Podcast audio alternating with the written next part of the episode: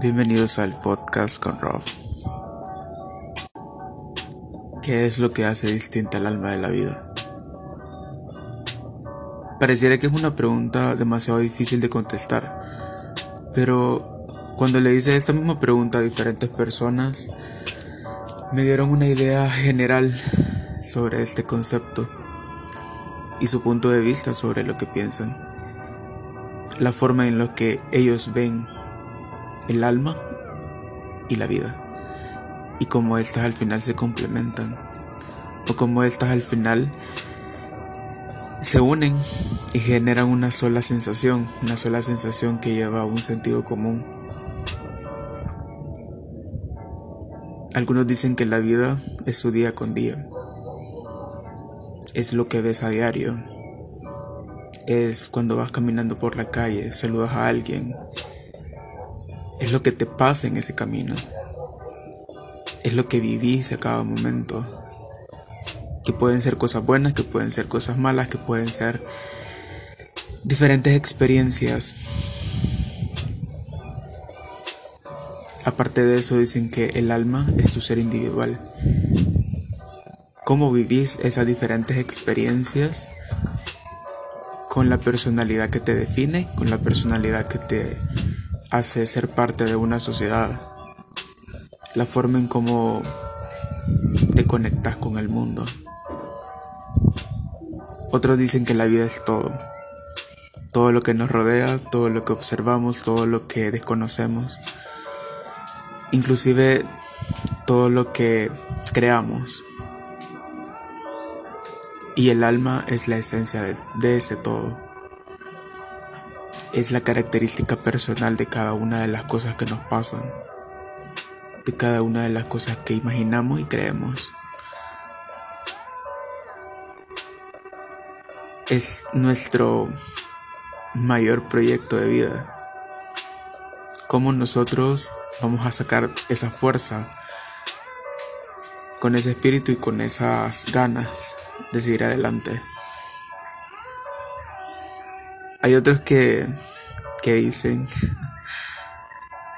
que la vida es física y el alma es espiritual. Y claramente habla de eso. Claramente que nos referimos a algo físico. Y algo espiritual que pareciera de que no tienen sentido en sí, pero esta frase hace pensar de que una depende de la otra. No puede haber una persona física sin, una, sin un alma espiritual. Pero cuando hablamos de una, una sensación física, nos referimos a diferentes cosas, personas, objetos, vidas pasadas, recuerdos, momentos, acontecimientos históricos que han pasado a lo largo de los años y que están por pasar en el futuro.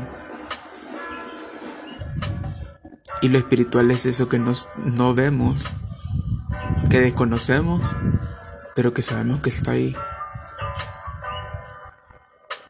Algunas personas dicen, si no lo veo, no puedo creer en esto. O si no tengo una respuesta científica sobre tal cosa, no puedo tener una idea más amplia sobre esas cosas. No puedo modular lo que estoy pensando si no, no conozco una parte de la vida, no conozco una parte del contexto. Pero a veces en la vida yo creo que es necesario no conocer todas las partes del contexto. Siempre tiene que haber un punto en el que debe haber misterio. O por lo menos tener la certeza de que hay algo más allá de lo que nuestras vidas puedan observar.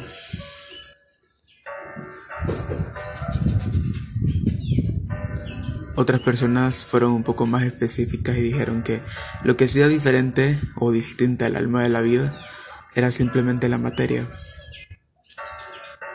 las cosas tangibles, algo que se puede ver, tocar, pero algo que no se puede ver ni tocar pero seguramente sí se puede sentir.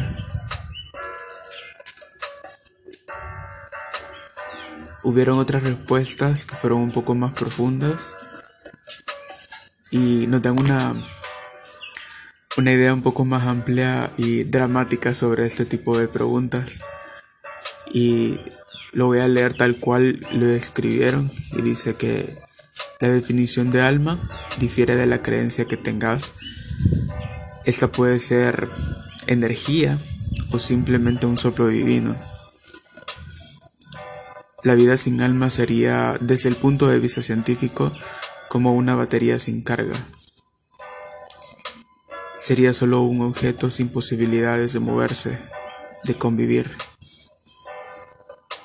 Desde el punto de vista religioso, sería la vida misma, ya que un cuerpo sin alma es solo un recipiente y por ende no podría confluir en este reino, el reino de los mortales. Adicional que no tendría un descanso eterno, porque el alma no podría ir a un lugar de descanso eterno. Y ese tipo de respuestas hacen pensar cómo una simple pregunta te puede hacer volar la mente, te puede hacer volar tus ideas y te puede hacer crear un mundo de posibilidades donde una sola respuesta no basta para tener una idea general, donde una sola respuesta no basta para indagar un poco más acerca de lo que vivimos y lo que pensamos y lo que sentimos. Hay una canción que me gusta, que es de Aurora Agnes, y que dice que cada parte de mí y que cada parte de vos generan tantos colores. Y que no sabe cómo ha llegado tan lejos, que no sabe lo agradecida que está por estar viva, porque ha conocido tantas personas en esta vida y tantos lugares que ha visitado y que todas esas cosas han sido parte de un destino que no tenía previsto vivir.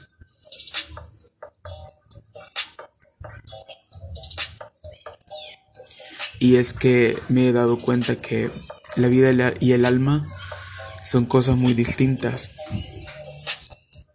pero estas se conectan y se complementan en momentos y propósitos. A veces la mente quiere apagarse, pero el cuerpo se resiste y envía señales.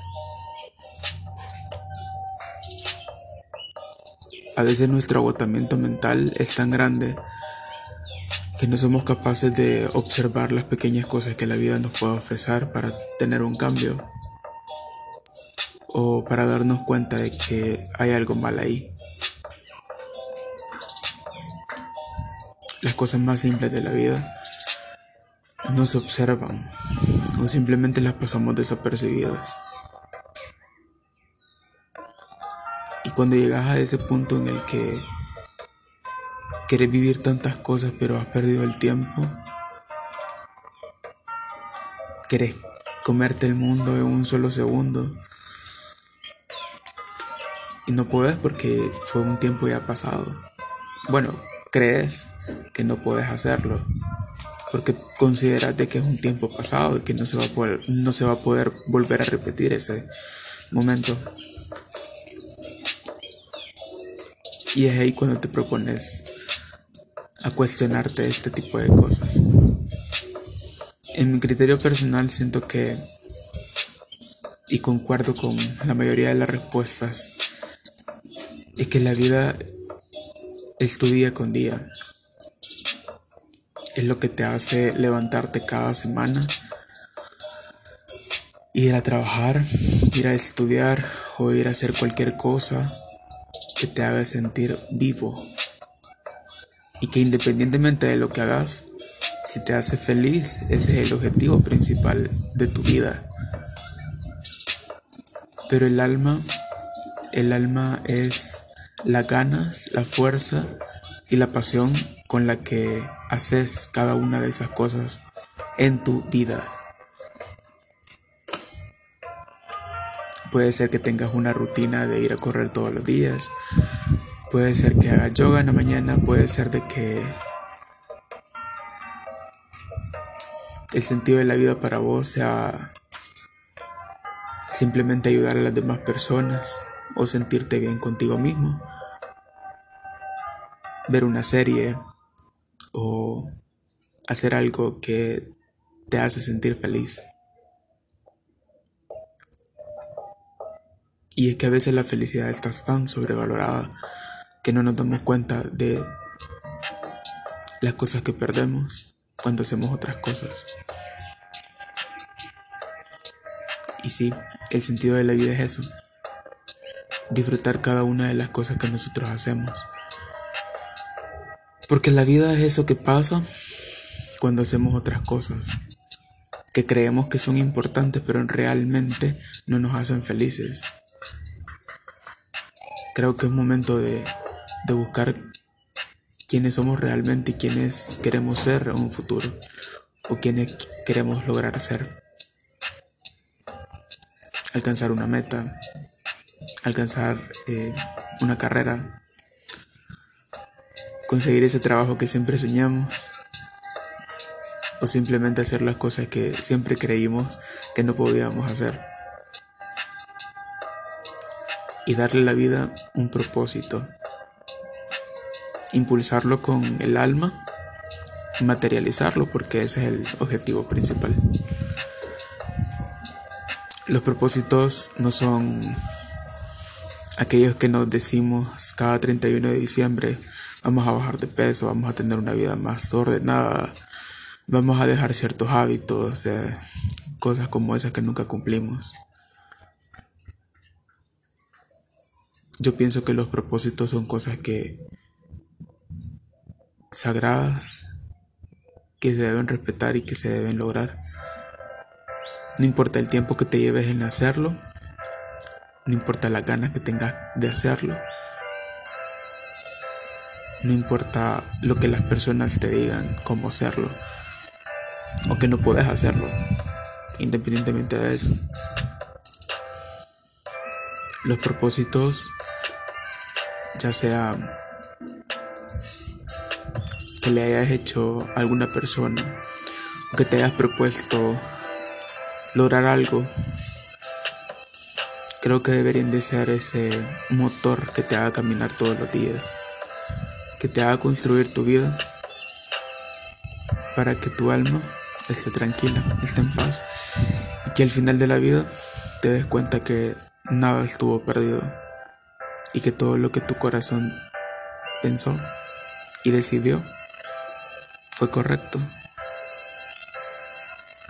Las equivocaciones, el dolor, el tiempo perdido son cosas subjetivas. Cada quien tiene un tiempo, cada quien tiene un modo de hacer las cosas, cada quien tiene un propósito, cada quien tiene una forma de expresarse y una forma diferente de sentir las cosas. Puede ser que lo que para otros sea muy difícil para mí sea muy fácil o viceversa. Eso no me quita el impulso de hacer las cosas. Y eso no te debería quitar el impulso de hacer las cosas. ¿Qué es lo que hace distinta el alma de la vida?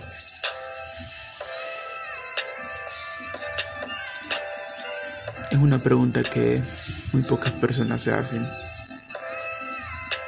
Pero cuando recibes respuestas sobre eso, te vuelven la mente y te hacen pensar un mundo de posibilidades. Hay tantas respuestas diferentes, pero cada una de estas se conecta. Gracias a Daniela Gutiérrez, Mirta La Flores, Rodrigo Enzora, Tatiana Iraeta, Katia Castro y Nolasco no el asco. Hasta aquí el podcast de hoy.